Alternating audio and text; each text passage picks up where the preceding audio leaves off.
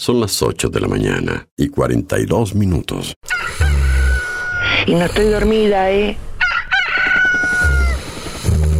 ¿Está cortada la radio de acá? No sabemos.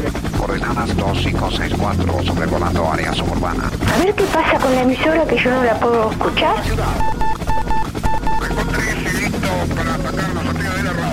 En cualquier momento nos quedamos sin el programa. ¿Qué es lo que pasa? No sabemos. La verdad que estoy desconcertada hoy. ¿Qué pasó? Ponete en frecuencia.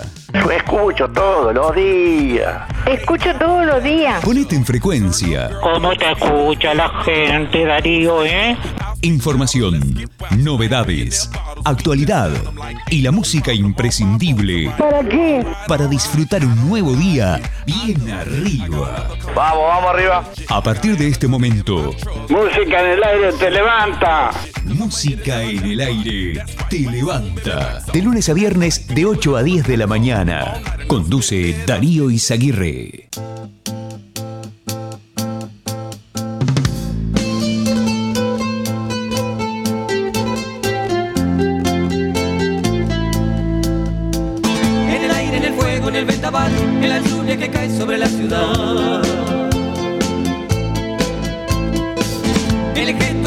Del desaliento, el puño cerrado rasgando el viento.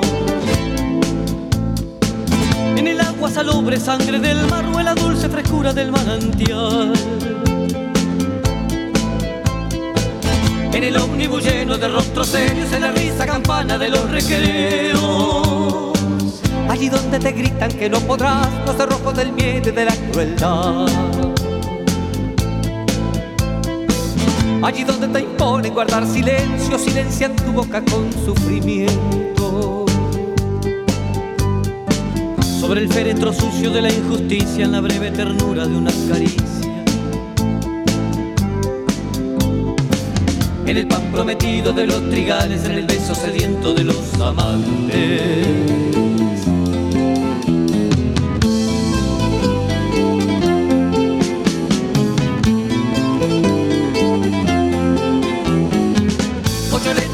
Ocho palomas blancas, ocho letras volando casa por casa. Ocho letras cual ocho palomas blancas, ocho letras volando casa por casa. Pues la historia se queda y los hombres pasan en la historia del hombre casa por casa.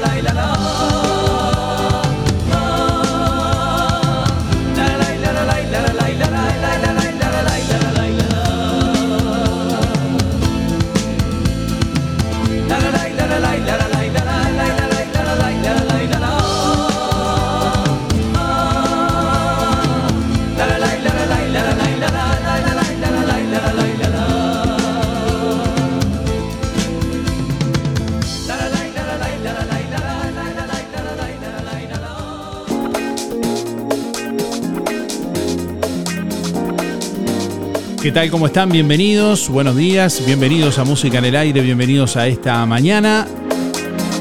Así estamos arrancando este martes 27 de junio de 2023. Esta jornada hasta las 10 de la mañana les vamos a estar acompañando en vivo a través de emisora del Sauce 89.1 FM y para todo el mundo a través de nuestro portal web www.musicanelaire.net.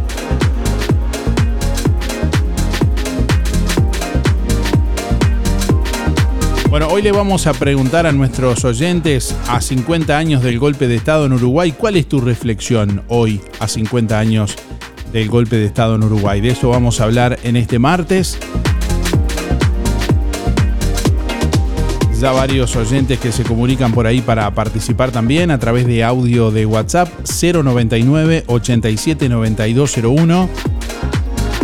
Bueno, hoy martes, como todos los martes, entre quienes participen y además nos dejen su nombre y últimos cuatro de la cédula, vamos a sortear un kit de verduras para una sopa gentileza de lo del Avero. Además, hoy también vamos a sortear un paquete de grisines y un paquete de galletas malteadas de Panadería La Zabalera para que pruebes los productos de La Zabalera. Así que si querés participar con tu respuesta, déjanos tu nombre y últimos cuatro de la cédula para participar de los dos sorteos del día de hoy. ¿Cuál es tu reflexión a 50 años del golpe de Estado en Uruguay. ¿Cuál es tu reflexión a 50 años del golpe de Estado en Uruguay? Mensaje de audio vía WhatsApp 099 87 9201. Deja tu mensaje en el contestador automático 4586 6535.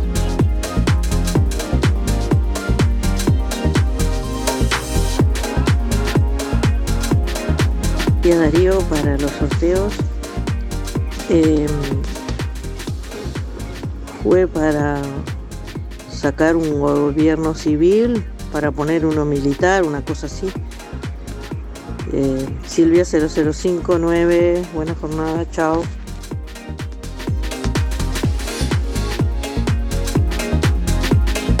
Bueno, como siempre estamos leyendo los mensajes de nuestros oyentes también a través de nuestra página web www.musicanelaire.net. Ahí también estamos leyendo la, comunicación y a través de nuestra página en Facebook, musicanelaire.net.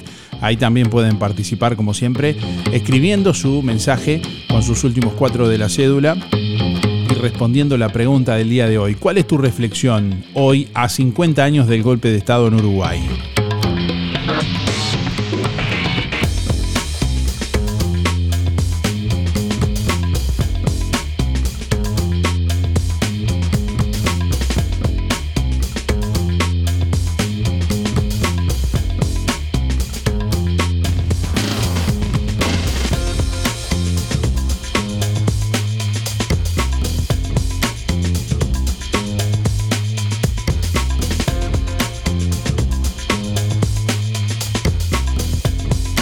Por aquí nos escribe Raquel, dice buenos días, que han pasado demasiados años y ya es parte de nuestra historia, dice Raquel por aquí que nos deja los últimos cuatro de la cédula.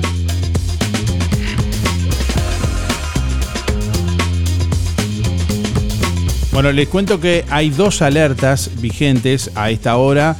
Una alerta de color naranja que abarca los departamentos de Cerro Largo, varias localidades del departamento de Cerro Largo, también varias localidades de Paysandú y de Tacuarembó.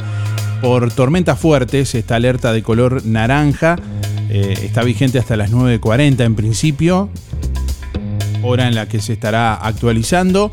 Una perturbación atmosférica asociada a masa de aire húmeda e inestable está afectando al país generando tormentas, algunas puntualmente fuertes. Se destaca que en zonas de tormenta se podrán registrar lluvias intensas en cortos periodos de tiempo, ocasional caída de granizo, intensa actividad eléctrica y rachas de viento fuertes. Bueno, por el mismo fenómeno, pero con menor intensidad, también eh, hay una alerta, en este caso de color amarillo, que abarca varias localidades de los departamentos de Cerro Largo, de Durazno, de Paysandú, Río Negro, Rivera y Tacuarembó. En este caso no está incluido el departamento de Colonia.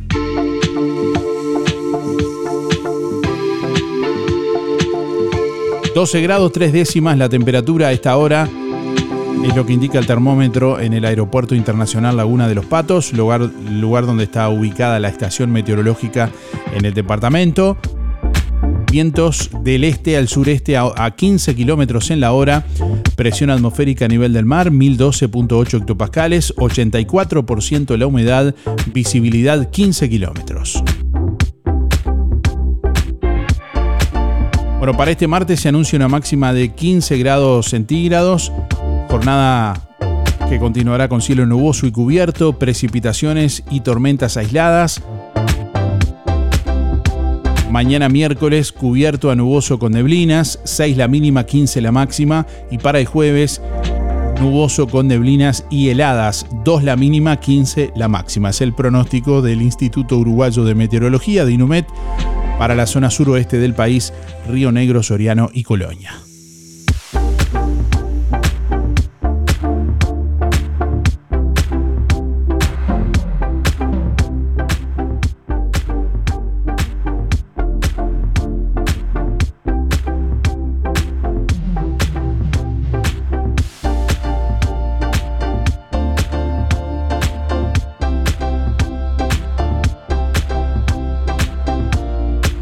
El Parlamento llevó a cabo anoche una emotiva sesión extraordinaria a la misma hora que la que fue en el 26 de junio de 1973. La ciudadanía se concentró fuera con luces y letreros. El Parlamento recordó anoche los 50 años del comienzo de la dictadura militar que se eh, que ensombreció a nuestro país desde el 27 de junio de 1973, aunque el quiebre institucional había comenzado en febrero de ese mismo año hasta el primero de marzo de 1985, cuando asumió la presidencia Julio María Sanguinetti, ganador de las elecciones de noviembre de 1984. Los senadores participaron de una sesión especial donde se evocó la llevada a cabo en la noche del 26 de junio del 73, cuando los legisladores celebraron un histórico y postrero debate parlamentario antes de que fueran disueltas las cámaras. Tres recordados discursos brindados aquella noche por Wilson Ferreira Aldunate, Amílcar Vasconcellos y Enrique Rodríguez fueron recreados mediante un mapping y eh, también inteligencia artificial en un audiovisual que proyectó imágenes en el lugar. Siendo las 22.30 y habiendo quórum, la Cámara de Senadores da inicio a la misma hora que hace 50 años de la sesión extraordinaria convocada a efectos de recordar aquella del 26 de junio de 1976 última previa a la disolución de las cámaras por parte del presidente de la época. Con estas palabras dio comienzo anoche a la sesión la vicepresidenta Beatriz Argimón, quien inmediatamente saludó a diferentes autoridades y políticos que llegaron al Palacio Legislativo. La sesión fue seguida dentro del recinto. Bueno, por mucha gente eh, estuvo el presidente de la República, Luis Lacalle Pou, y los ex presidentes Julio María Sanguinetti, que bueno, gobernó el país entre 1985 y 1990 y por segunda vez entre 1995 y el 2000. También estuvo el expresidente Luis Alberto de la Calle Herrera, que fue presidente de Uruguay entre 1990 y 1995, y José Mujica, que gobernó el país entre 2010 y 2015.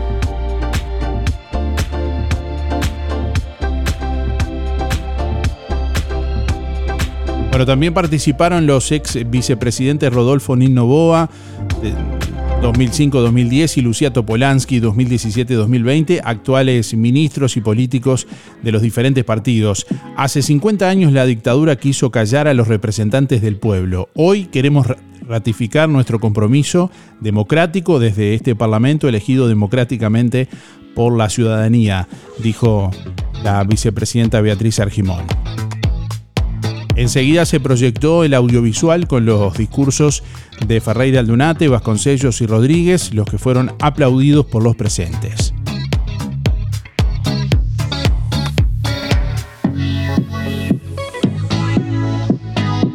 Bueno, finalizada la sesión, los asistentes se trasladaron al Salón de los Pasos Perdidos del Palacio Legislativo para escuchar el himno nacional.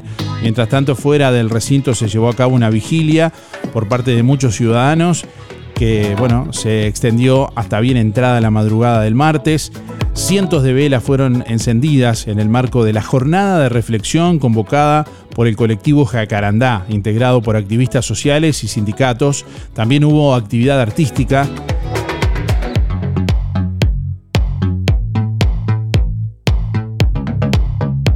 Bueno, así se vivió esta conmemoración ayer en el Parlamento. Hoy estamos preguntándole a nuestros oyentes cuál es tu reflexión hoy a 50 años del golpe de Estado en Uruguay. ¿Cuál es tu reflexión a 50 años del golpe de Estado en Uruguay? Mensaje de audio vía WhatsApp 099 87 9201. Deja tu mensaje en el contestador automático 4586 6535. ¿Cuál es tu reflexión a 50 años del golpe de Estado en Uruguay? Hola, buenos días. anotame para los sorteos, mi nombre es Luis 716.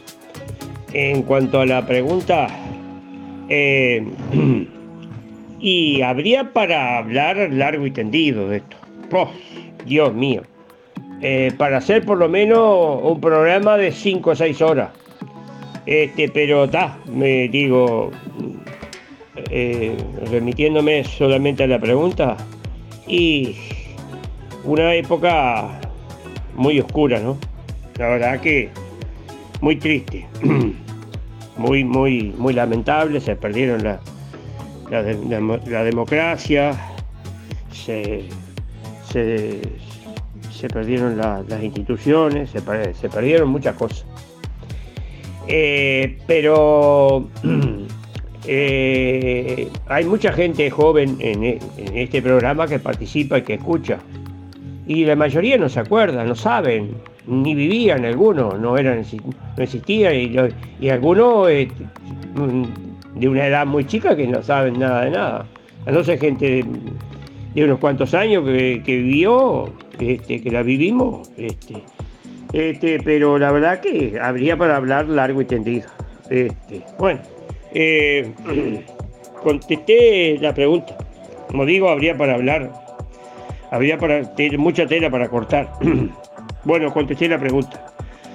Faltan 613 días Mando saludos a los amigos, a Irene, a Luis Bermúdez, a la barra del taller del Fede, Fernando de la CAP, de Luis Verón, Alicia Esteban, el Héctor Bufa, siempre me manda saludos Héctor, abrazo Héctor, la chiquita Muller, el Pelao Silva, el Luisito Descovich, los muchachos de la carnicería, al viejo Velázquez, mando un saludo, espero que es mejor esa mano, viejo. El Walter, el, el Walter Aranda, el Sergio Schenk y la señora Milda, Walter del Agua, Pelao Méndez, al Pedro eh, Ever y el Pelao Castro. El Daniel Fernández y Leatel será hasta mañana.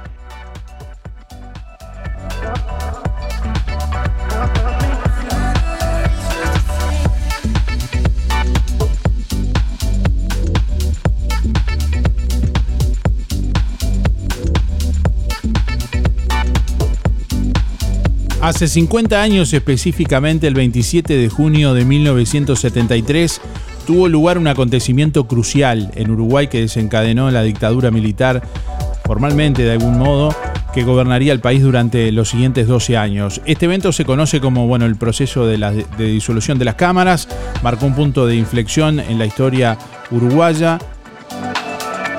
De esto vamos a estar hablando en el día de hoy. En instantes nos va a estar acompañando la profesora de historia también, Natalia Rodríguez, para, bueno, eh, ahondar un poco más en detalles de lo que fue este proceso de disolución de las cámaras y, bueno, entender un poco el contexto, cómo se mira desde la historia también este, este hecho que marcó a toda la sociedad uruguaya. Como bien decía un oyente, hay muchos ciudadanos que tal vez obviamente no, no vivimos porque no habíamos nacido eh, esa época, pero bueno, de algún modo también a 50 años de ese hecho que aún hoy sigue con heridas abiertas, esperemos eh, bueno, compartir con ustedes algunos detalles que sean de, interés y estamos escuchando y recibiendo también la participación, los aportes, los comentarios de nuestros oyentes. Estamos leyendo varios mensajes de oyentes por aquí que, que se comunican. Buen día, dice Osvaldo. Mi reflexión es que lamentablemente se perdieron vidas y desaparecieron personas destrozando familias. Todo orquestado por un señor llamado Henry eh, Kissinger, que fue quien creó el Plan Cóndor para Uruguay, Argentina y Chile. Aún hoy, con más de 90 años, sigue metiendo su, malicia, dice por acá. Eh, bueno, estamos recibiendo más oyentes. Bienvenidos, adelante. Buen día Darío, soy Beba 775-5. Bueno, nunca más, nunca más. Y libertad. Libertad, esa palabra que encierra tantas cosas y que, y que nos dimos cuenta cuando la perdimos. Así que hay que cuidarla. Con libertad no ofendo ni temo, decía Artigas. Y es así. La libertad no tiene precio, no tiene precio. Así que nosotros como uruguayos tenemos que cuidarla, respetando, respetando las ideas de los demás, ¿cómo no? Pero intercambiando ideas y de que ese intercambio salga algo bueno para el país. Esa es la libertad de poder expresarse. No tiene precio. Bueno, pasen bien. Un abrazo grande. Buen día Darío, para participar Juan, Juan Antonio 774-9. Bueno, este, el golpe de Estado, una triste realidad que vivió el pueblo uruguayo, pero que esperemos que nunca más se repita. Este, de una parte y de la otra. Bueno, que sigamos viviendo como, como estamos acostumbrados a la libertad. Muchas gracias. Buen día, buen día, buen día Darío. Para participar, Sergio 146.5. Este, sobre la consigna no tengo mucha, mucha información o idea, así que que tengan buen día. Chau, chau. Buen día Darío, hoy día se ve por el sorteo. José 089 barra 6. Fua, la pregunta muy profunda, imposible de contestar en tan poco tiempo, pero nunca más sería la, la respuesta. Nunca más, por favor. Arriba la democracia por siempre. Este, que tengan un buen día, saludo a toda la audiencia y desde ya muchísimas gracias como siempre. Bueno, recién les relatábamos la crónica de lo que pasaba ayer en el Parlamento. Por estas horas también, como seguramente muchos de ustedes habrán seguido, varios programas, medios, radios, canales y eh, han estado eh, evocando este hecho que cumple 50 años, haciendo una mirada en detalles, bueno, mostrando y compartiendo eh, documentación, videos, audios, textos, justamente eh, comentarles también hechos importantes que se van a dar en el día de hoy. Hoy el presidente de la República, Luis Lacalle Pou, conjuntamente invitó a los expresidentes Julio María Sanguinetti, eh, Luis Alberto Lacalle Herrera y José Mujica para brindar un mensaje en conjunto a, la población en el marco de, este día. Esto va a ser hoy desde Torre Ejecutiva. El presidente actual y los tres expresidentes eh, van a brindar el mensaje en conjunto hoy desde Torre Ejecutiva, en horas de la tarde. Comentarles también otro de los hechos que, bueno, a nivel del departamento también se van a estar desarrollando en el día de hoy. La Junta Departamental de Colonia hoy estará realizando una sesión extraordinaria a las 19 horas en el marco de la conmemoración de los 50 años del golpe de Estado. Le estamos preguntando a nuestra audiencia, a nuestros oyentes, a quienes nos escuchan, ¿cuál es tu reflexión hoy a 50 años del golpe de Estado en Uruguay? ¿Cuál es tu reflexión a 50 años del golpe de Estado en Uruguay? Buenos días Darío, soy María 212-7 y la verdad que fueron épocas muy, pero muy tristes que dejaron mucho dolor y que más vale no recordarlas porque para qué. Bueno, que tengan muy buena jornada, a cuidarse del día que está espantoso y hasta mañana. Muchas gracias. Buenos días, música en el aire. Eh, bueno, para mí fue lo peor que nos ha tocado vivir. Creo que lo peor que nos puede pasar es que nos priven de la libertad, de nuestros legítimos derechos, y que eso nos tiene que llevar a la reflexión de que debemos de cuidar la democracia. Tenemos que saber vivir en democracia. No podemos volver a perder la libertad, porque trajo mucha tristeza, mucha desunión y muchas pérdidas. Pérdidas humanas, que es lo, lo más triste. Así que hoy más que nunca, que viva la democracia y dictadura nunca más. Soy Raquel, 905-4. Buenos días Darío, soy Mari 636-7 y como dijo Luis, habría mucho para hablar. Fue el día más triste, más triste. Acostarnos libre y levantarnos con un golpe de Estado. Una cosa impresionante. Y no pasó a la historia, como dijo la señora, y que me perdone, porque todavía hay gente que no se sabe dónde está. Todavía hay gente que no se sabe si está viva o está muerta. Y mucha que se tuvo que ir. Fue algo tan doloroso, tan triste.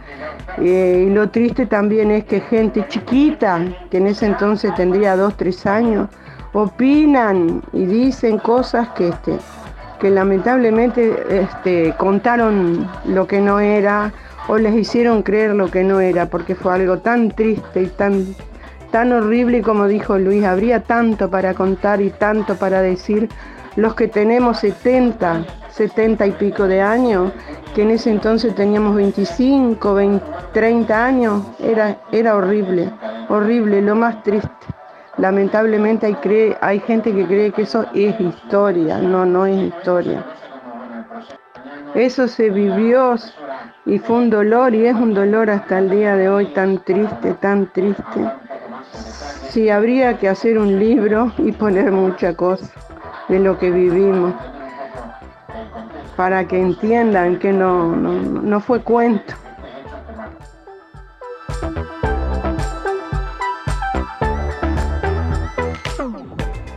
Buen día Darío, soy Rubén 114 barra 1 y quería entrar en el sorteo. Y la reflexión que me lleva es que por lo que vivimos, que no nos vuelvamos a caer en lo mismo.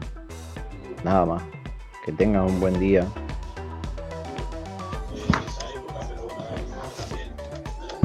Buen día para participar Miguel, 818 barra 6.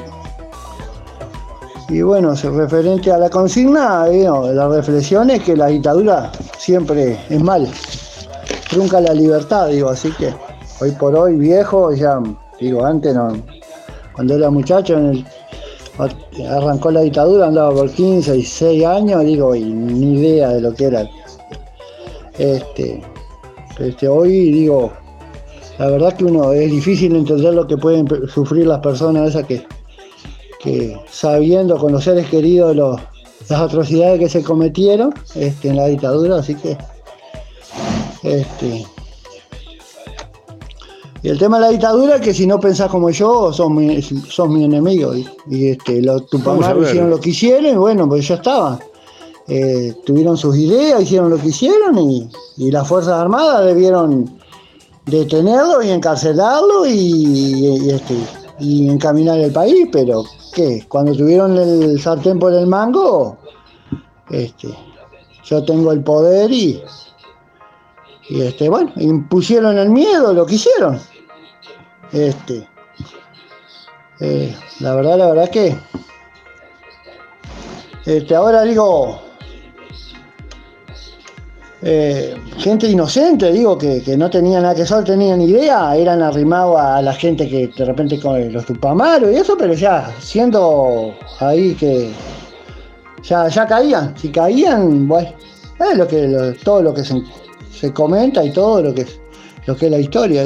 Y ahora digo, también yo me pregunto, digo, eh, a veces normalmente digo lo de la izquierda defienden a Cuba, a Venezuela, digo, con eh, Fidel Castro 60 años de dictadura, lo que está pasando en Venezuela hoy, digo, este, me pregunto qué hubiera pasado si, si hubieran, porque las ideas eran iguales, así, digo, después que tenés el poder, digo, este, la verdad, la verdad que no, no.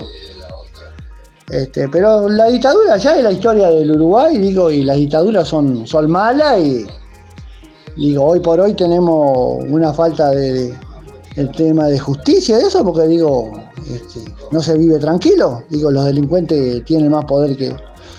Pero pasa que, digo, a veces no es mano dura, sino lo justo. Si cometés un delito, tenés que pagarlo. Pero la verdad que no es así. Este, bueno, pero las dictaduras son malas. La libertad es, es impagable. Bueno, que anden lo mejor posible. Chau, chau, chau. 9 de la mañana, 11 minutos. Bueno, para conmemorar los 50 años del golpe de Estado, el PIT-CNT convocó para hoy a un paro general parcial entre las 9 y las 13 horas. La Central Obrera recordará también la huelga general que duró 15 días en resistencia a la dictadura que se iniciaba. Entre los sindicatos que anunciaron que se plegarán a la medida están los de secundaria, los bancos y salud pública. El transporte adhiere pero no para. En primaria el paro está convocado solo en el departamento de Canelones.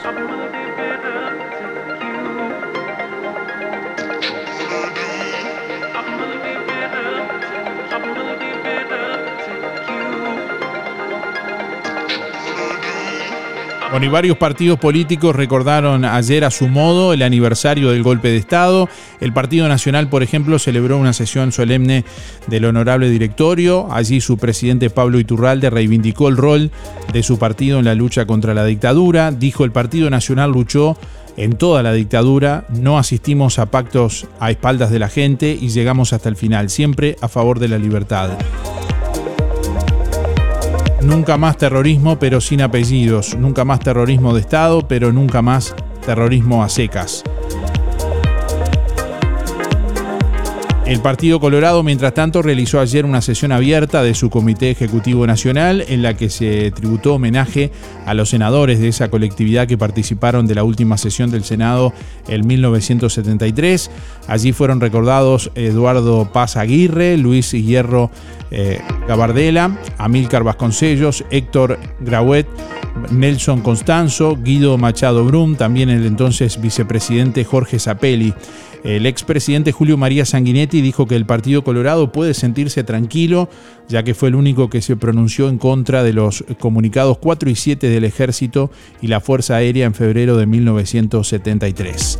Por su parte, el diputado Ope Pasqueta apuntó que no todos los colorados que actuaron en aquellos años lo hicieron de manera impoluta y por encima de cualquier crítica, allí el legislador aplaudió a la posibilidad histórica que tiene el partido por haber llevado a la presidencia al hombre que firmó el decreto de disolución de las cámaras en referencia a Juan María Bordaberry.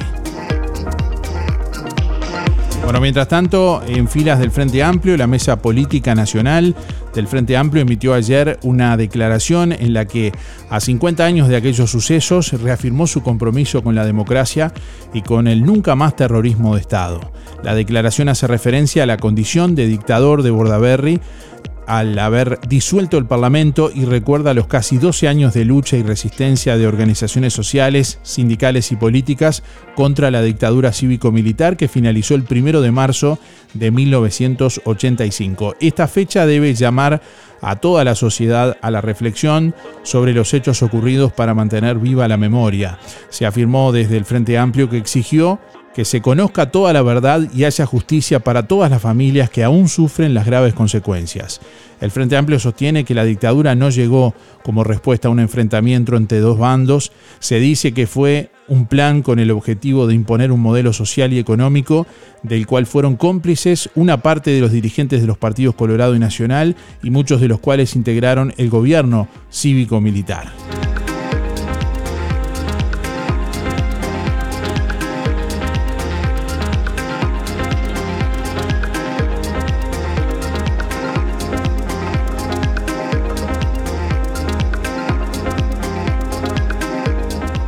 Buen día Darío, soy Estela 132 2 y quiero participar del sorteo.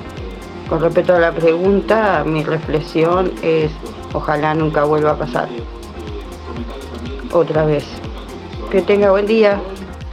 Un saludo para Teresa y José, gracias. Buen día Darío. Eh, Alexis 248-6 y sobre la pregunta fueron tiempo oscuro para el país en su, totalidad. Yo tenía 16 años, eh, lo sufrí en carne propia porque perdí un tío y, y es lamentable, es lamentable porque en esa época tener otra ideología, ser de otro partido político que no fueran los tradicionales, ya te, ya te marcaban como extremista, como subversivo y no había no había manera de, de hacerles entender que podía haber otra idea. Este, ¿qué más te puedo decir?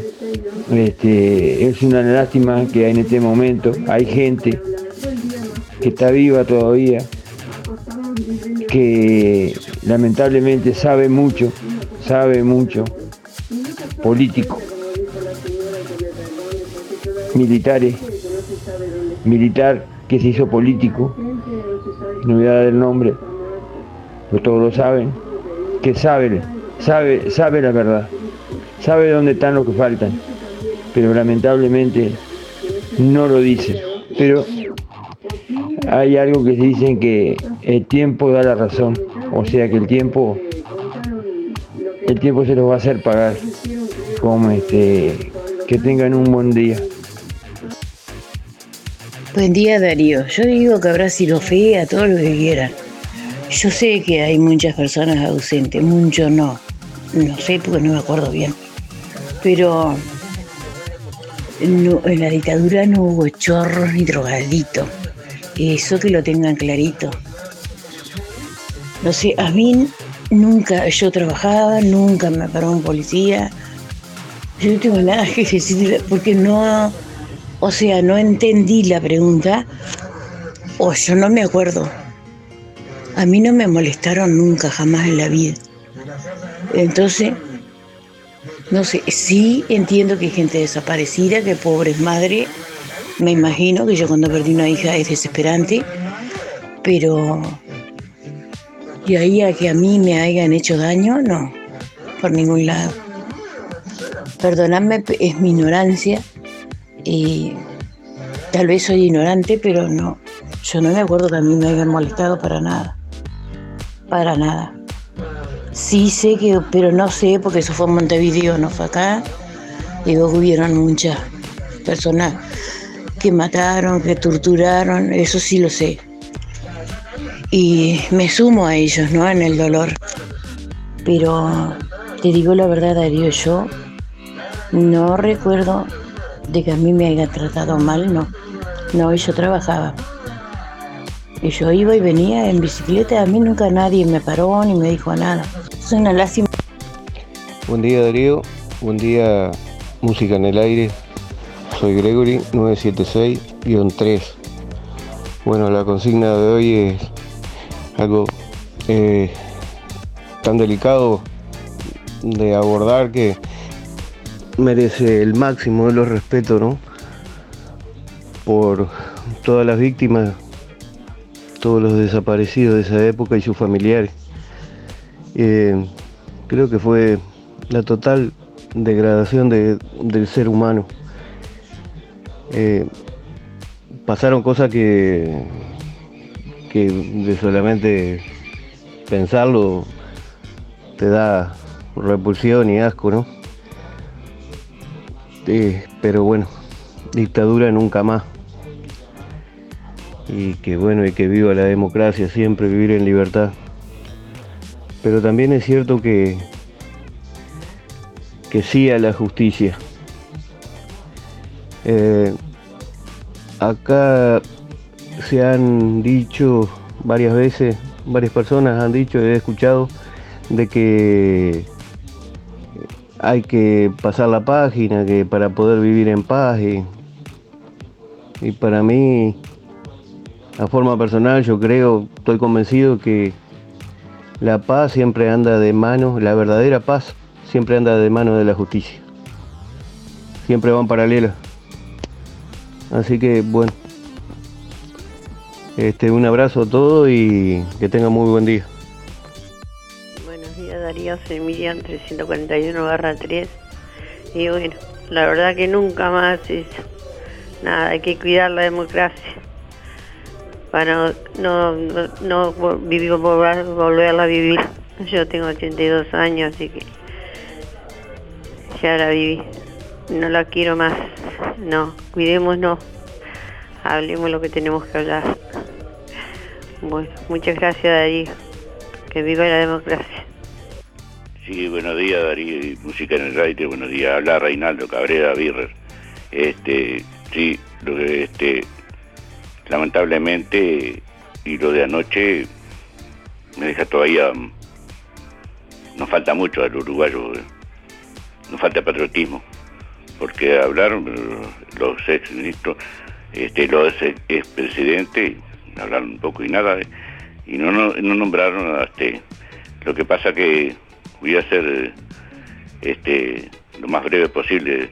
Tendría para hablar, leer un, periódico que salió acá en el 85, que fue escrito por en esos momentos que eran representantes acá, y uno de ellos era el que fue el que impulsó la, la Fábrica Nacional de Papel, Lorenzo Ferrando. Que, y, lo querría leer, eso, eh, pero un poquito largo, no, no, nos va a dar, pero como dice Luis, eh, sería para, para hablarlo muchas horas, Darío.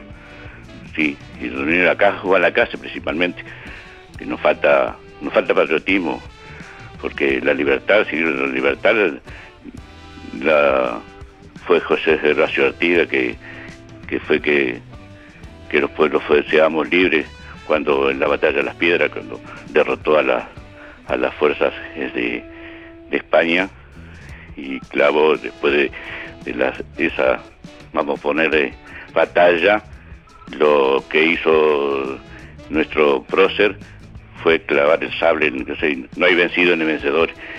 Y yo pienso que cuando hay elecciones acá, y democracia quiere decir un gobierno elegido por el pueblo, la mayoría. Y en Uruguay no hay triste nobleza a nadie. Acá somos todos plebeyos. De, esa, de ahí viene la palabra, la palabra pueblo. Y como dice Zorrilla de San Martín, pueblo, despiértate, levántate, gobierna, ser rey. Pero para eso tenemos que estar todos unidos y, gobernar eh, que, el, que tenga mayorías. Como dice Miguel, que tendría que venir hoy en día, porque la droga nos está matando, eh, tendría que venir este un Bukele, sí, pero el Bukele tuvo lo votaron la mayoría de más del 50%, y hoy lo, lo defiende el 99% del Salvador, pero habría que hacer que una cárcel para 440 mil ¿Quién los banca? ¿Quién paga si tenemos toda la industria cerrada? Si no exportamos nada, si, si debemos más al Fondo Monetario, más que nunca, y teniendo más policía. Los, anoche estábamos mirando que es un partido que hay, partido de fútbol de esa Juventud de Colonia con, con uno de Punta del Este. Eso no lo vi, yo lo vi peleándose varones y mujeres y tuvieron que venir la policía a tirar tiros al aire Estamos malísimos. Perdóname, tendría mucho para hablar. Soy Renato. Yo hasta el 2001 era, este, como dice, este, Serafín J. García, era orejano. Ahora estoy en un partido, que es un mi partido, la Unión Cívica, no, no es solamente un partido político, porque no tiene representación, pero sí es una organización, porque organización eh, es la ODCA, que sabe que la ODCA, eh, para todo el pueblo que nos está escuchando y para todo el mundo, ODCA quiere decir Organización de Partidos Demócratas Cristianos de América, fue fundada en el año 1947 por, este, por la Unión Cívica. Este, hoy la sede está en, en México. Eh, el año pasado, en, mayo, este, fue Aldo la Morte a, a la reunión que se hizo y se votó a una señora que hoy es la presidencia de OCA. Sería más largo del caso, pero no quiero ocuparte más lugar que yo me diga alguna señora que, que, yo hago un trompo, pero sería... Ah, yo voté en el, en el 71, voté a Wilson Ferreira, al Dunate, porque queríamos, el movimiento era por la patria y quería este, la reforma agraria, evolución agraria, lamentablemente. Eso está escrito en Bueno, le agradecemos la participación a, Reinaldo, se llegó al límite de la contestadora y tenemos más oyentes para participar. Además, también tenemos más invitados que están esperando también. Eh, agradecemos igualmente la, la participación, como siempre, a todos los oyentes. Ya venimos. Pequeña pausa y ya venimos. Hacemos radio con vocación de servicio. Un encuentro con lo mejor de cada uno de nosotros. Música en el aire. Buena vibra. Entretenimiento y compañía. Música en el aire. Producción Darío Izaguirre. ¿Cómo estás cuidando eso que te costó tanto esfuerzo? OL Seguros, en Juan Lacase y ahora también en Tarariras, te brinda la mejor solución para tu casa, tu negocio, tu vehículo, tus cultivos y lo que necesites. Además, garantía de alquiler y seguros de viajero, con el respaldo de las aseguradoras más importantes del mercado. Banco de Seguros del Estado, HDI, MedLife, Coris, Asistencia al Viajero, Sura y Berkeley. OL Seguros, en Juan Lacase, General Artigas 437, teléfono 4586-4416. En Tarariras, Calle Piedras, esquina Bartolomé Basigalupe, teléfono 4574 43 14 celular 099 575 255, www.olseguros.com.uy. Solvencia y buenas prácticas nos caracterizan. Procam Seguridad te ofrece el sistema más completo para proteger tu casa o comercio. Monitoreo las 24 horas, los 365 días del año. Video verificación y guardia física. Procam Seguridad. Alex Jenk, técnico en sistemas de seguridad. Solicite asesor comercial al 0800 8909.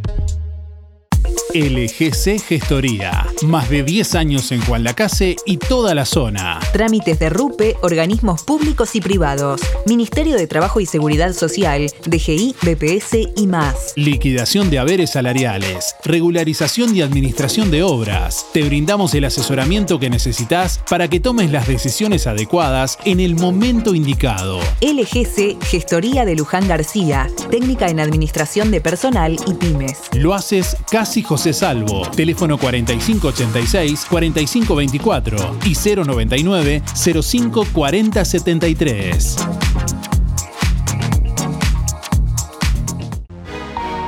Desde hace más de 10 años, Roticería Victoria en Juan Lacase le brinda un servicio de calidad, con la calidez de lo hecho en casa.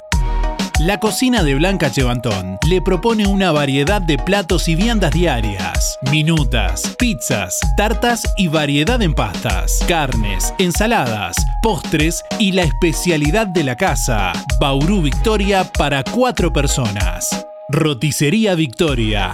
Delivery 4586-4747 y 095 77036. Abierto todos los días, de 10 a 14 y de 19.30 a 23.30. Cerrado solo los domingos al mediodía. Abierto a la noche. Energía, energía, energía. Música en el aire. Buena vibra. Entretenimiento y compañía. Música en el aire. Conducción. Darío Izaguirre.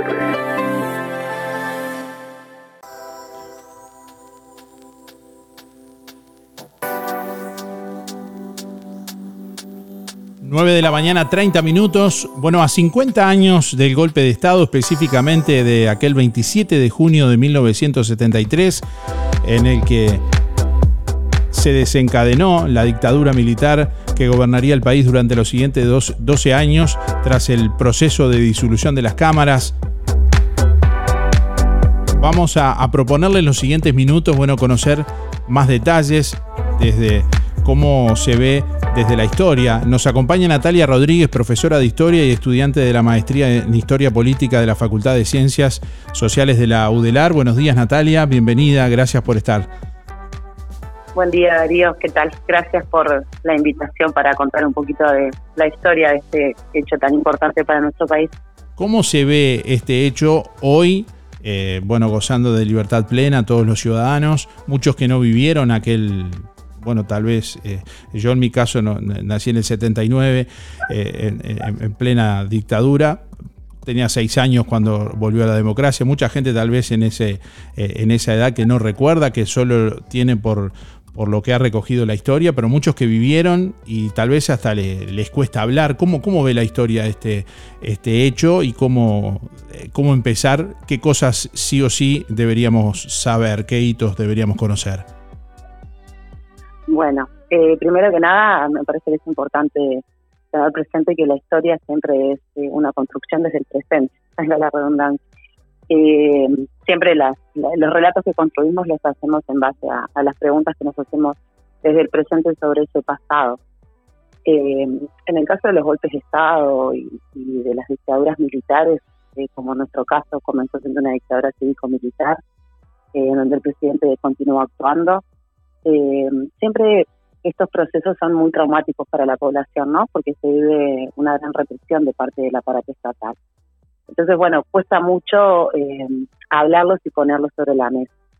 Creo que este año muchas organizaciones, medios de comunicación, eh, han hecho una revisión un poquito importante, más allá de los 50 años, ¿no?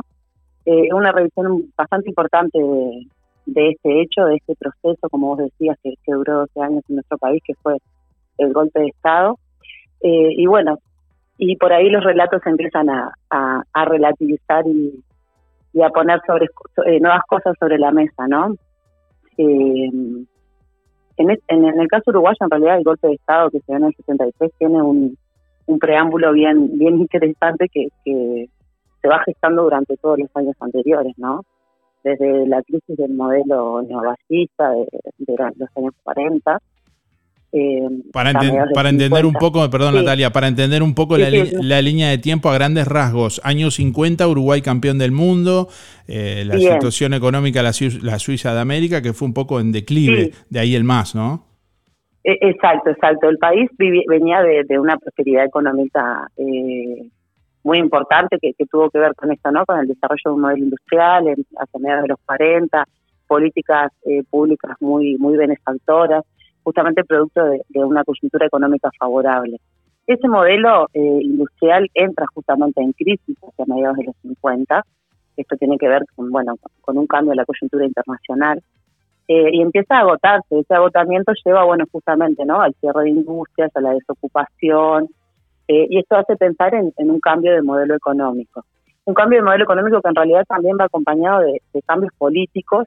Por ejemplo, en la elección de, del gobierno eh, de ese momento, ¿no? Hacia fines del 58 eh, gana el Partido Nacional, hacia el 58 en realidad gana las elecciones del Partido Nacional y, y eso, por ejemplo, demuestra que, bueno, la población buscaba nuevas alternativas. El Partido Nacional gobierna dos periodos hasta el 67 eh, y en realidad cambia cambia el modelo económico, ¿no? Busca una, una liberalización de la economía, una menor intervención del Estado y esto en realidad lo que hace es agudizar la crisis económica y por lo tanto la contrapartida es el incremento de, de las manifestaciones sociales. Para pintar, eh, un poco, es, para pintar un poco esa realidad por ahí en algún programa de todos estos eh, eh, que, que, bueno revisaron este hecho histórico, eh, se hablaba, por ejemplo, de que un alto un porcentaje importante, no, no alto, un porcentaje importante de la población no tenía a veces ni para ni para hierba. Sí, totalmente, porque en realidad la, desocupa, o sea, la desocupación es un factor súper importante, pero también tenemos otros fenómenos como la inflación. O la crisis económica arroja una inflación impresionante, el año 67 y 68 son años muy duros, eh, y bueno, justamente los salarios de las personas no acompañaban ese crecimiento inflacionario, en donde, bueno, los productos más básicos resultaban eh, muy inaccesibles para grandes sectores de la sociedad, ¿no? Eh, ahí hay una amplia movilización de los sectores sociales y justamente hay una respuesta por parte del Estado que es con el incremento de eh, la represión y el autoritarismo. Por esos días es que se gobernaba. De medidas prontas de seguridad. Ahí va. Por, es... por, esos días es que se gobernaba con medidas prontas de seguridad.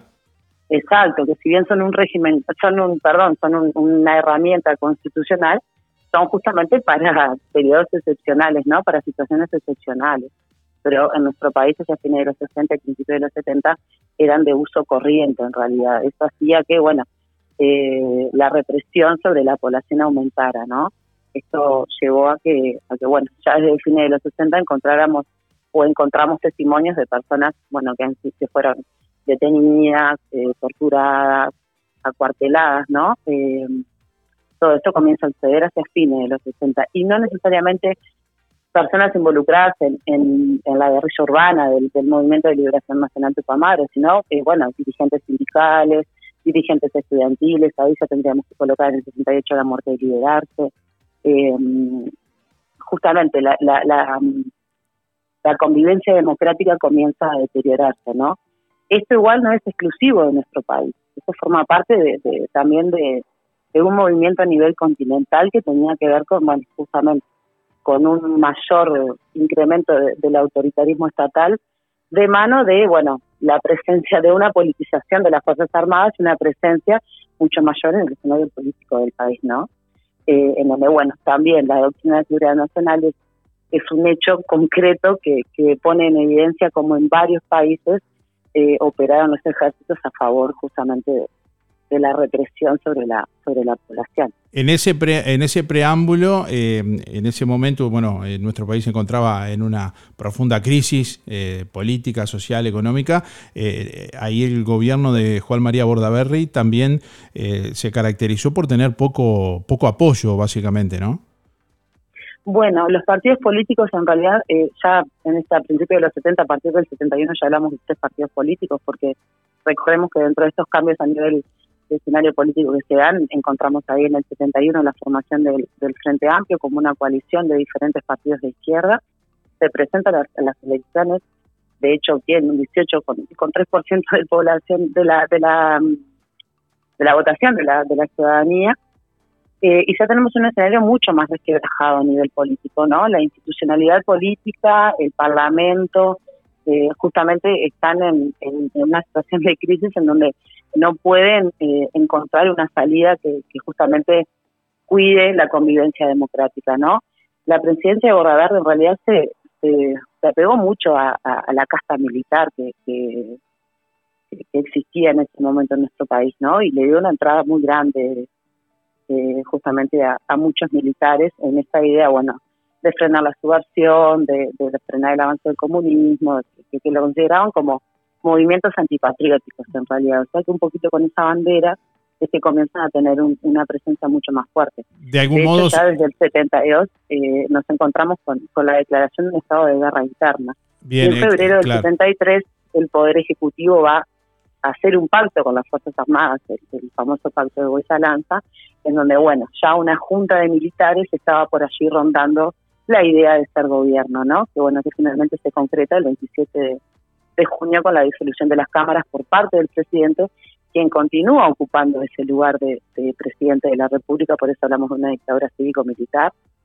Eh, sigue gobernando junto con bueno eh, este Consejo Militar que, que él arma allí a partir de febrero del 72. Si bien se hace foco en el 27 de junio, día en el que se disuelve las cámaras, eh, se, se, calla a los representantes del pueblo, digamos, en el Parlamento, eh, eh, ese proceso ya había empezado mucho tiempo antes, ¿no? O sea, se había visto de algún modo desbordado y había pedido ya la, la, la, intervención de, lo, de los militares en el proceso de, gobierno. Totalmente, totalmente. Si ya hay, si bien los militares, bueno, no forman parte del gobierno hasta que se disuelven las cámaras y, y comienza el golpe de Estado propiamente, y por supuesto esto es un, proceso que se viene gestando desde los años antes, ¿no? Como te decía, con, con un papel de las Fuerzas Armadas mucho más protagónico en el escenario político eh, de lo que yo considero al menos deberían tener las Fuerzas Armadas en, un Estado democrático, ¿no? Eh, y ahí, bueno, hay, hay personalidades dentro del ejército que comienzan a posicionarse eh, fuertemente en alianza con el gobierno y que, bueno, y sí, como vos decías, es una forma de de poner el miedo en las calles eh, frente al pueblo. Pero este proceso no, no empieza en el 63, empieza mucho antes, ¿no? Es, un proceso de, de angostamiento del embudo democrático, por ahí dice algún autor, eh, de deterioro de, la convivencia eh, pacífica de, la sociedad, que bueno, como usted decía, empieza bastante antes, ¿no? Natalia, eh, bueno, eh, también ubicar algo importante eh, como el tema de los grupos guerrilleros de izquierda que surgen como sectores que, bueno, que no veían a la democracia como capaz de, resolver los problemas del país y bueno, toman ese camino de, las armas. Eh, ¿En qué momento se ubica, se ubica esto? Eh, bueno, en el contexto de que había un gran descreimiento por los políticos, por la clase política en su conjunto, eh, que no daba respuestas, digamos, a, los problemas sociales. Bueno, es que surge ahí este grupo de guerrilleros y que se dice muchas veces de forma tal vez incorrecta como que la dictadura surge en, en base a, estos grupos guerrilleros, pero ya a esa altura, cuando se instaura la dictadura, ya estaban en, en prisión. ¿Cómo, ¿Cómo se ubica eso? Bien, bien. Eh, los movimientos revolucionarios de izquierda en realidad no son algo exclusivo de nuestro país, ¿no? En realidad nosotros encontramos en el escenario internacional eh, diversos movimientos guerrilleros que, que optan justamente por la vía revolucionaria, por la vía armada, como la posibilidad de un cambio eh, en el gobierno, ¿no? Perdón. Eh, pero hablamos desde la revolución eh, china hasta la revolución cubana, que, que fue mucho más cerquita de, nuestro escenario. Pero en realidad sí, en el escenario internacional hay propuestas, ¿no? De movimientos revolucionarios que, que, optan por esa vía. En nuestro país también hubo un conjunto de personas que, que consideraron que esa podía ser una vía viable ya desde los 60 para cambiar la realidad del país. Y en realidad optaron por conformar un movimiento guerrillero, un movimiento armado una guerrilla que en realidad se circunscribió sobre todo al plano urbano, eh, no fue una guerrilla extendida eh, a nivel nacional, a nivel país, sí eh, en el plano urbano y sí en muchas localidades del interior, y con un protagonismo muy fuerte en Montevideo. Y en realidad, bueno, lo que proponía justamente era esto, ¿no? El fin de, de, esta forma de gobierno, de esta forma que nosotros conocemos, que, bueno, que es esta democracia representativa que tenemos actualmente, ellos proponían una forma distinta de, gobierno y bueno, y la vía era la vía armada. Eh, igualmente, eh, hay que decir que el movimiento de liberación nacional de Combate estaba prácticamente desarticulado hasta, el 72 cuando se, decreta el estado de guerra interna, ¿no? Eh, el proyecto político del gobierno de las Fuerzas Armadas ya venía con mucha fuerza, era casi inevitable, eh, y bueno, y la historia nos muestra eso, que en realidad ese proyecto político que se instaló 12 años en nuestro país eh, era algo que no surgió de un día para otro, sino que bueno, que empezó a posicionarse en el escenario político como yo decía hoy. Y si bien es cierto que hay como un relato construido en relación a esto de que bueno, de que la dictadura fue producto inevitable del estado de, de, subversión que llevó adelante la guerrilla y determinadas acciones eh, ilegales, ¿no? Que, tenían que ver con, bueno, con, el robo de armas, con, el secuestro de algunas personas. Eh, si bien eso se ha instalado mucho, porque hay figuras políticas en nuestro país que han adherido mucho a ese relato, eh, quienes estudiamos historia creemos que, que, las cosas no suceden solo por una causa, y que en realidad hay una multiplicidad de cuestiones en los escenarios para mirar una multiplicidad de actores, que tenemos que saber cuáles son sus intenciones, para saber cuáles van a ser las acciones que van a tomar eh, y únicamente el, golpe de Estado no tuvo que ver con la organización eh, guerrillera, ¿no? Porque de hecho, esto que vos decías recién, el movimiento guerrillero estaba prácticamente desarticulado en el 72 eh, y el golpe de Estado fue un año después. Eh, o sea que e, esta, este relato que se ha construido en torno a, bueno, el golpe de Estado como una respuesta a la guerrilla es bastante, está muy poco sostenido, ¿no? Pero bueno, sí, es un relato que han construido algunos actores políticos y eh, que ha prendido con mucha fuerza en muchos ciudadanos uruguayos. Pero bueno, por suerte, la historia, las investigaciones académicas y serias nos demuestran que eh, ese relato cae prácticamente en desuso, dada la multiplicidad de circunstancias que hay que observar cuando miramos el pasado. Natalia, em, ¿cuál fue el saldo que se mira desde hoy que dejó esto? Bueno, miles de em, eh, personas eh, que tuvieron que salir del país, exiliadas, eh, cientos de desaparecidos, 197 desaparecidos, personas fallecidas. ¿Cuál, cuál es lo humano, digamos? Bien, em, si no me equivoco, no tengo errado el dato, Juan Casa es la ciudad con, proporcionalmente con mayor número de detenidos desaparecidos. Eso es algo que debería nosotros impactarnos y movilizarnos eh, como sociedad de la casina. En el escenario nacional aún sabemos que, se encuentran personas desaparecidas, aún sabemos que hay familias que no han tenido respuesta eh, a la pregunta dónde está, dónde están. Eh, bueno, sabemos que existen organizaciones sociales también que, luchan un poquito por, por esta cuestión. Yo creo que la historia tiene que servirnos para revisar el pasado pero sobre todo para construir relatos presentes que instalen determinadas ideas muy fuertes. Y el nunca más es una de las ideas más fuertes que se tienen que instalar en nuestro país. Nunca más terrorismo de Estado, nunca más desaparición de personas, nunca más torturas en manos de los aparatos represivos estatales, ¿no? Eh, esas son cosas que fuertemente tienen que, que quedar en el discurso actual cuando miramos el pasado. En realidad el pasado en ese sentido nos tiene que nutrir para eh, justamente no, no transitar esos caminos de nuevo, ¿no? Por eso creo que estos temas está buenísimo que se conversen, que se hablen. Eh, yo, bueno, que soy docente de educación secundaria, pienso en los estudiantes y creo que a los estudiantes hay que darle la información, o sea, hay que darle la información, hay que darle los libros de historia para que lean, eh, pero ellos tienen que, mantener esa información, y- o sea, tener esa información y justamente generar eh, una conciencia de que el terrorismo de Estado no puede estar nunca más en nuestra vida, en nuestro país. Cuando, Eh, cuando hablamos de... no solo Sí. Sí. No digo que cuando hablamos de, de terrorismo de Estado, eh, eh, esta dictadura cívico-militar en Uruguay se caracterizó por la represión, la censura, el control estatal, eh, bueno, la, la- la suspensión de, de garantías constitucionales a, a los ciudadanos y bueno, eh, se prohibieron los partidos políticos, por ejemplo, enumerando algunas de las cosas, se persiguió bueno, a quienes eh, pensaban distinto, ¿no? que son hoy muchos de los que, que están desaparecidos. Esas familias que hoy tienen bueno, heridas abiertas que no han podido curar, que tal vez en muchos casos ni siquiera les es fácil hablar. eh, eh, todos nuestros respetos y bueno, de ese modo también un poco es que estamos queriendo eh, poner en palabras eh, y bueno, revivir esto, no para revolver, sino para aprender, ¿no? Para no cometer los mismos errores como sociedad. Pero hay un, factor importante que te quería preguntar que tiene que ver con aquella gente que no tuvo problemas con la dictadura, aquella gente que no tuvo familiares desaparecidos ni muertos, que muchas veces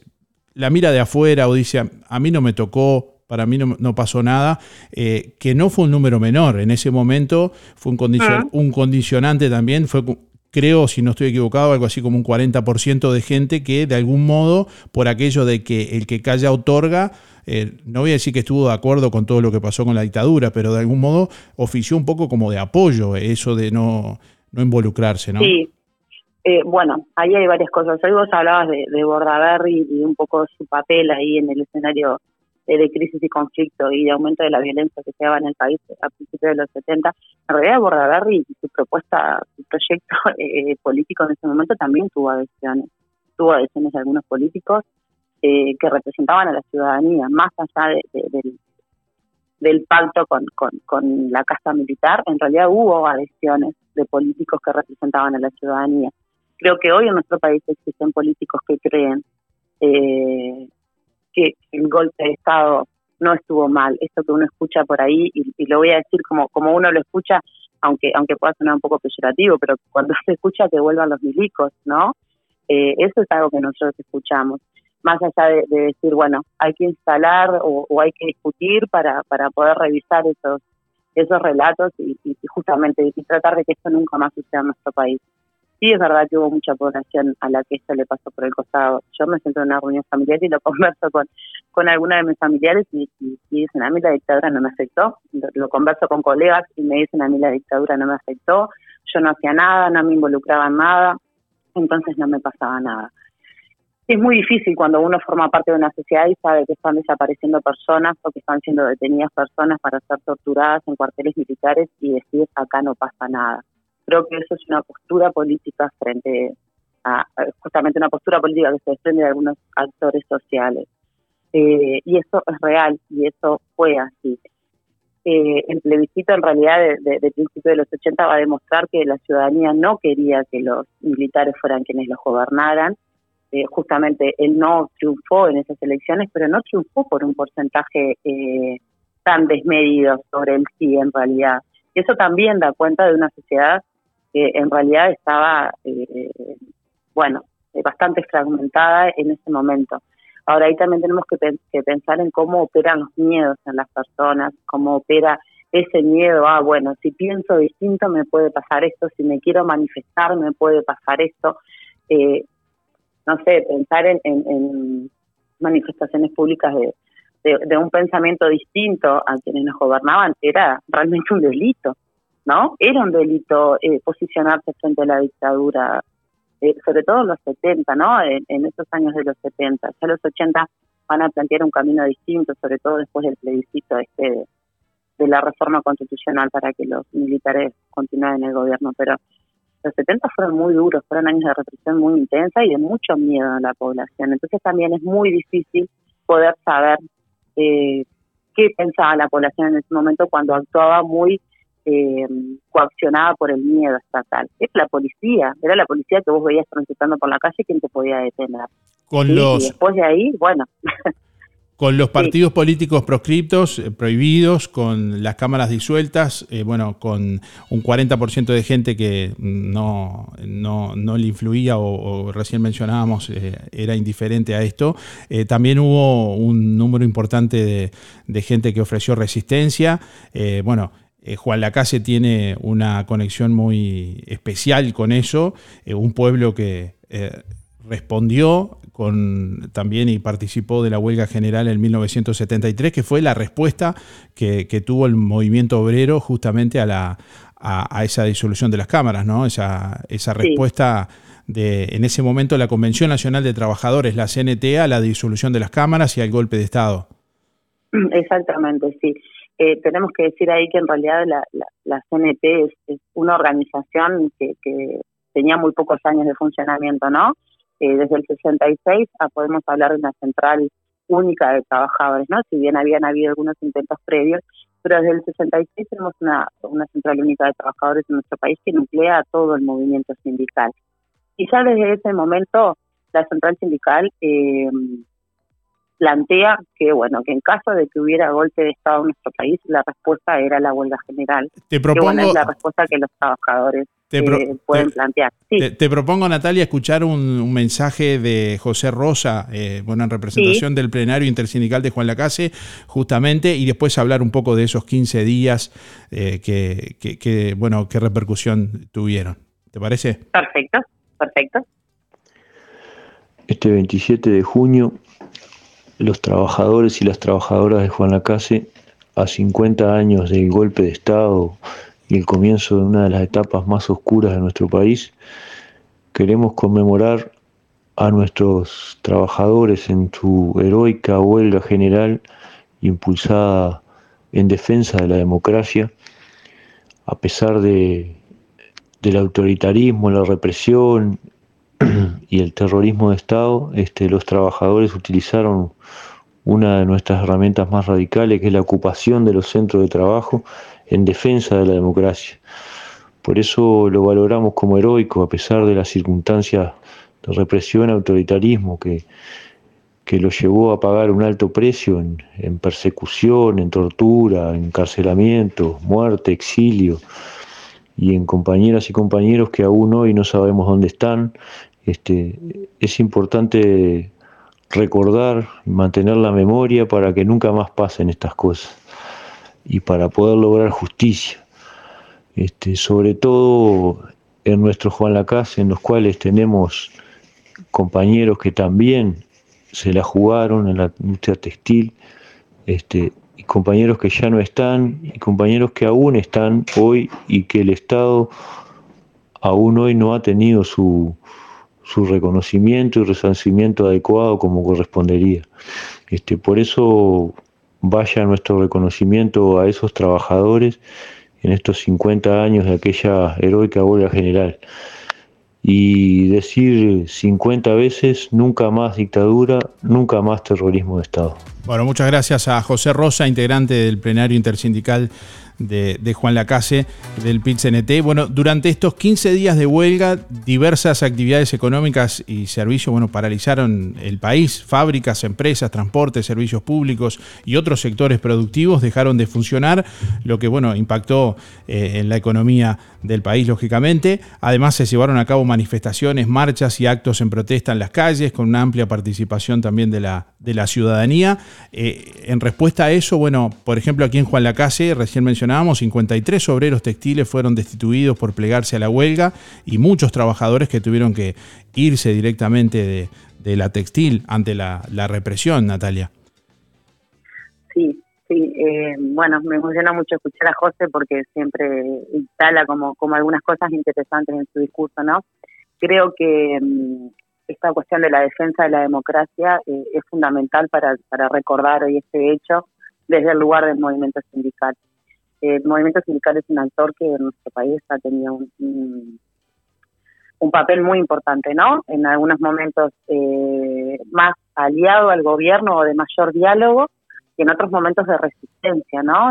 El, poder obrero se organizó frente a la represión estatal, como ya decía hoy, desde el 66, la CNT tenía resuelto que al golpe de Estado se respondía con, con una huelga general, con ocupación de los lugares de trabajo.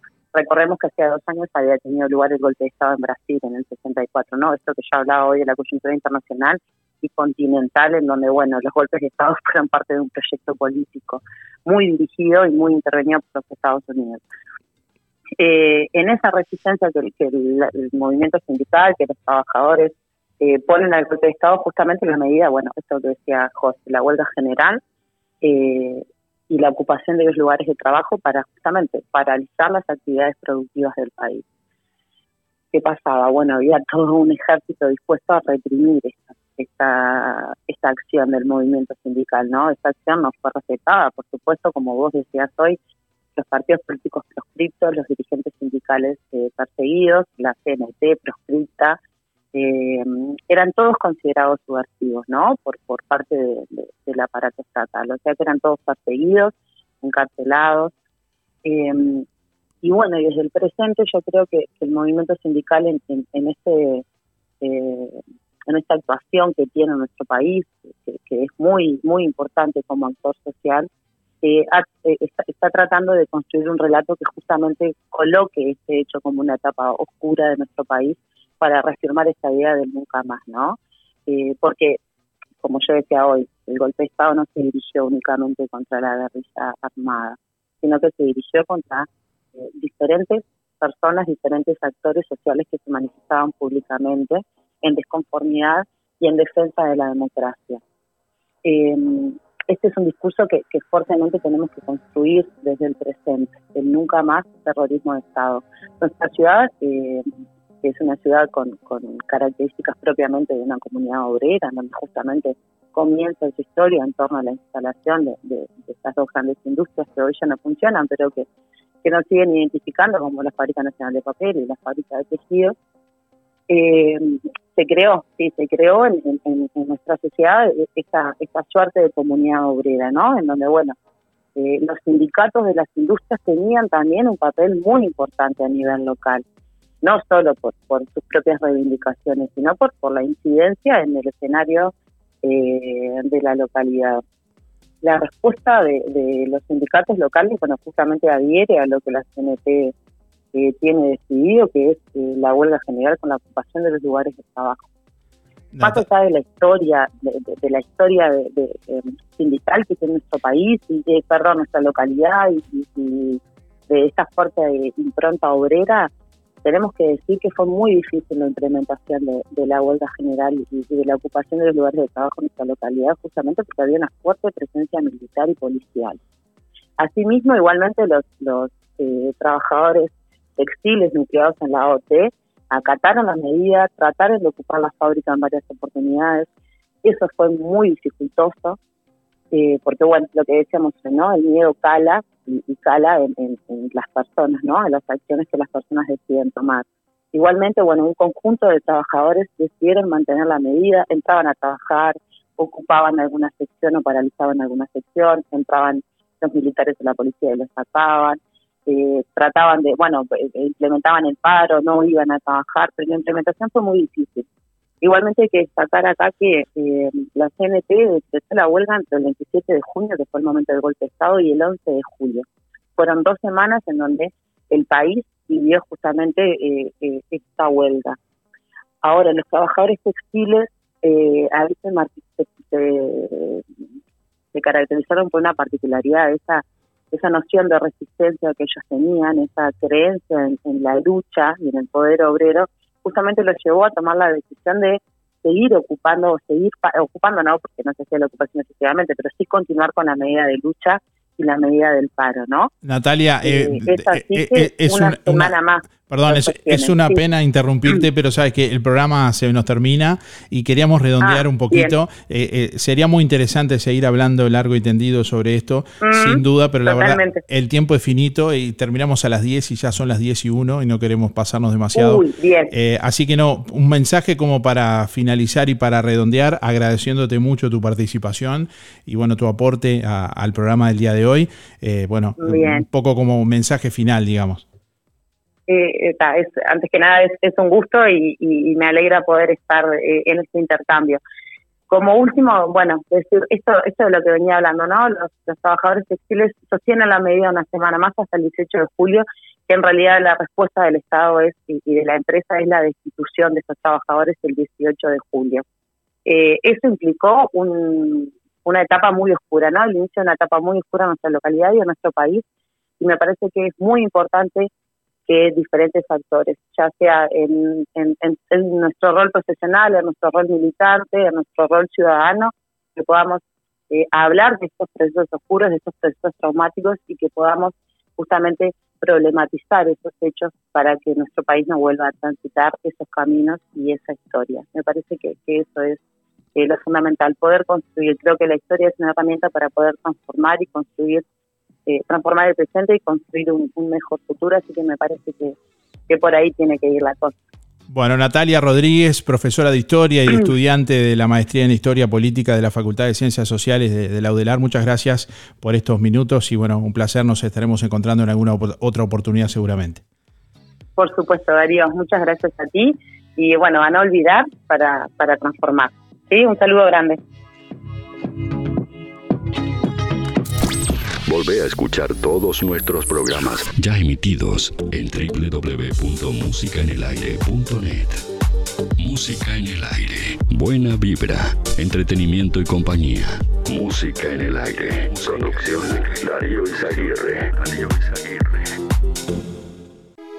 Quienes compran en Ahorro Express pagan mucho menos en el surtido del mes. Durazno en almíbar Aida, 820 gramos, 69 pesos. Pack Deter Cristal, 1 litro 250, 2 unidades, 155. Ahorro Express, Juan Lacase, Colonia Valdense y próximamente nueva sucursal en Nueva Albesia, con la misma atención y los precios que ya conoces vos ya lo sabes. Vení, vení, vení Ahorro Express.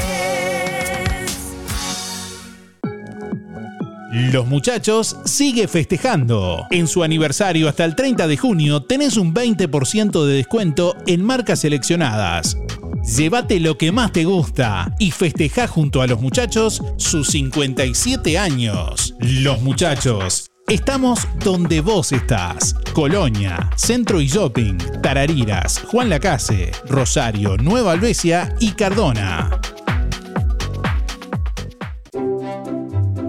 Atención Juan Lacase. Ahora podés afiliarte gratis a Inspira. En los comercios adheridos, tus compras y las de tu familia acumulan pesos que se descuentan de tu recibo o forma de pago mensual. Comunicate 86 3808. Celular 092 35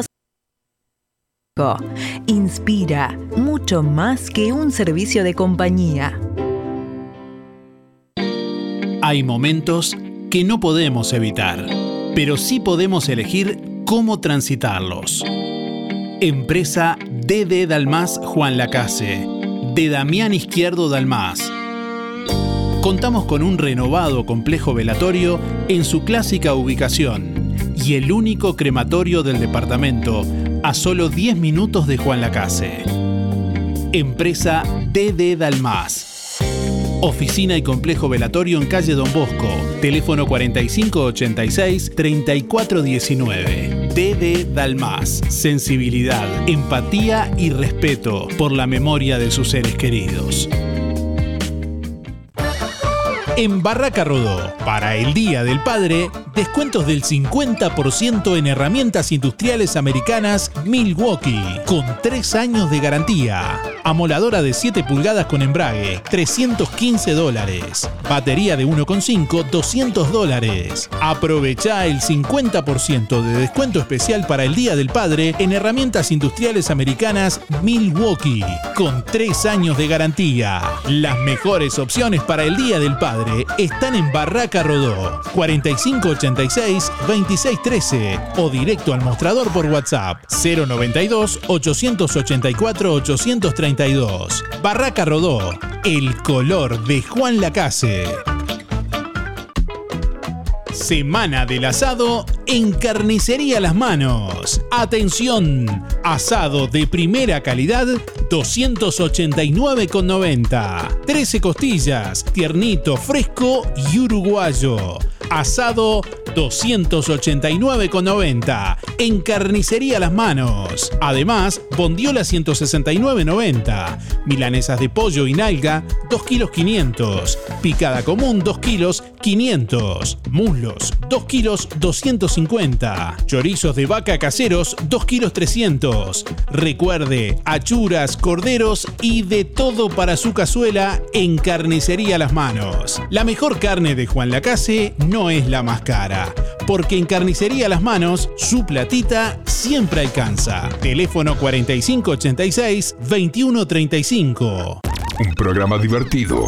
Con data y buena onda. De lunes a viernes de 8 a 10. Escuchas Música en el Aire. Conduce Darío Izaguirre por www.musicaenelaire.net.